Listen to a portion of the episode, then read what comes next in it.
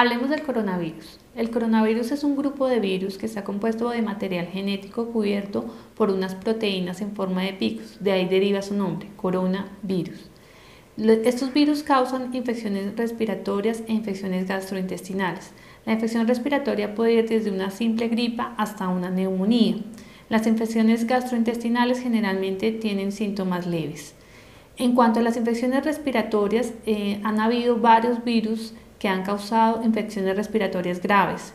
En el 2003, el SARS, eh, originado en China, produjo, eh, que inició sus primeros casos en China, fue uno de los que causó este tipo de, de, eventos. El segundo más cercano lo tenemos el MERS en el 2012, que se originó en Arabia Saudita, y el más reciente, que fue en el 2019 en Wuhan, China, el COVID-19.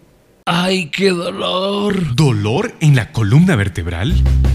Para tu bienestar, hemos implementado tratamiento ambulatorio a base de ozono médico para enfermedades o lesiones de columna vertebral. Si sufre de la columna vertebral, la medicina biológica es la alternativa. IPS Cines, especialistas en medicina biológica. La transmisión, como cualquier tipo de infección respiratoria aguda, se hace de persona a persona.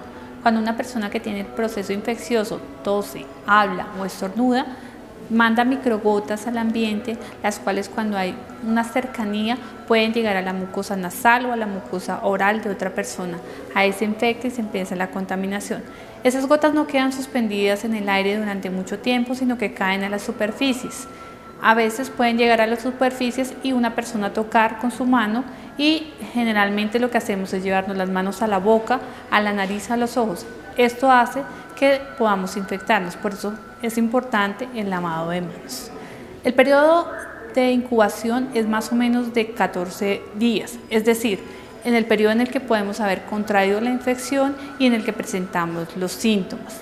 Las personas más susceptibles de sufrir complicaciones por una infección respiratoria son las personas menores edades extremas, menores de 5 años, recién nacidos, personas adultas, personas mayores, mayores de 65 años y aquellas personas que tienen un problema en la parte eh, de, de inmunidad. Estas personas tienen mayor riesgo de sufrir complicaciones y un curso severo de la enfermedad. Llegue de primero a prevenir el cáncer de próstata. Ahora, disminuir el riesgo de cáncer o cirugía de próstata es posible. La IPS Cines implementa el más seguro tratamiento con medicina biológica. El cáncer de próstata detectado a tiempo se puede tratar. Mejor prevenirlo. Los signos y síntomas de la enfermedad pueden ir desde leves, moderados o severos. Pueden empezar como una simple gripa, estornudos, dolor de garganta o pueden llegar a ser un cuadro de neumonía con dificultad respiratoria y con requerimiento de atención hospitalaria. ¿Cómo se hace el diagnóstico? El diagnóstico se hace mediante la toma de muestras de secreciones respiratorias en las cuales se aísla el virus. El tratamiento, el tratamiento depende de la condición clínica del paciente. Una infección respiratoria aguda leve puede ir desde manejo en casa con analgésicos y con manejo de las secreciones o requerimiento de unidades de cuidado intensivo cuando el paciente tiene dificultad respiratoria, manejo de la respiración. En cuanto al pronóstico, pues mm, la mayoría de veces es eh, de acuerdo a la lesión o de acuerdo a la gravedad que se presenta, mejor es una recuperación grande en las infecciones respiratorias agudas leves y en las severas eh, se tiene ahora en los últimos datos de un 2 a 3% de letalidad en total.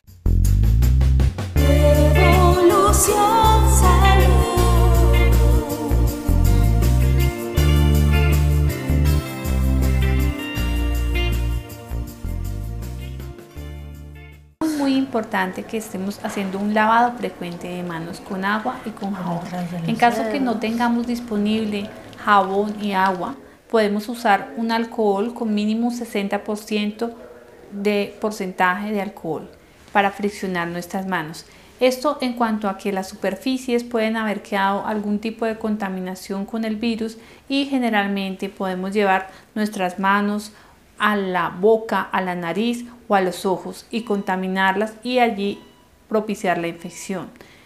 Es importante también que si tenemos síntomas gripales o si tenemos alguna persona cercana que tenga síntomas gripales, por favor utilice el tapabocas, que lo utilice de forma correcta, cubriendo boca y nariz.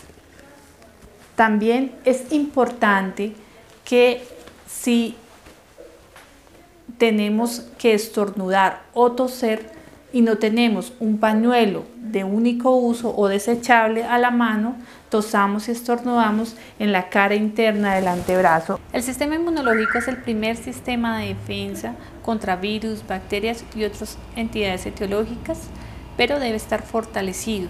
Es importante realizarnos un chequeo médico para evaluar cómo está nuestro sistema inmunológico.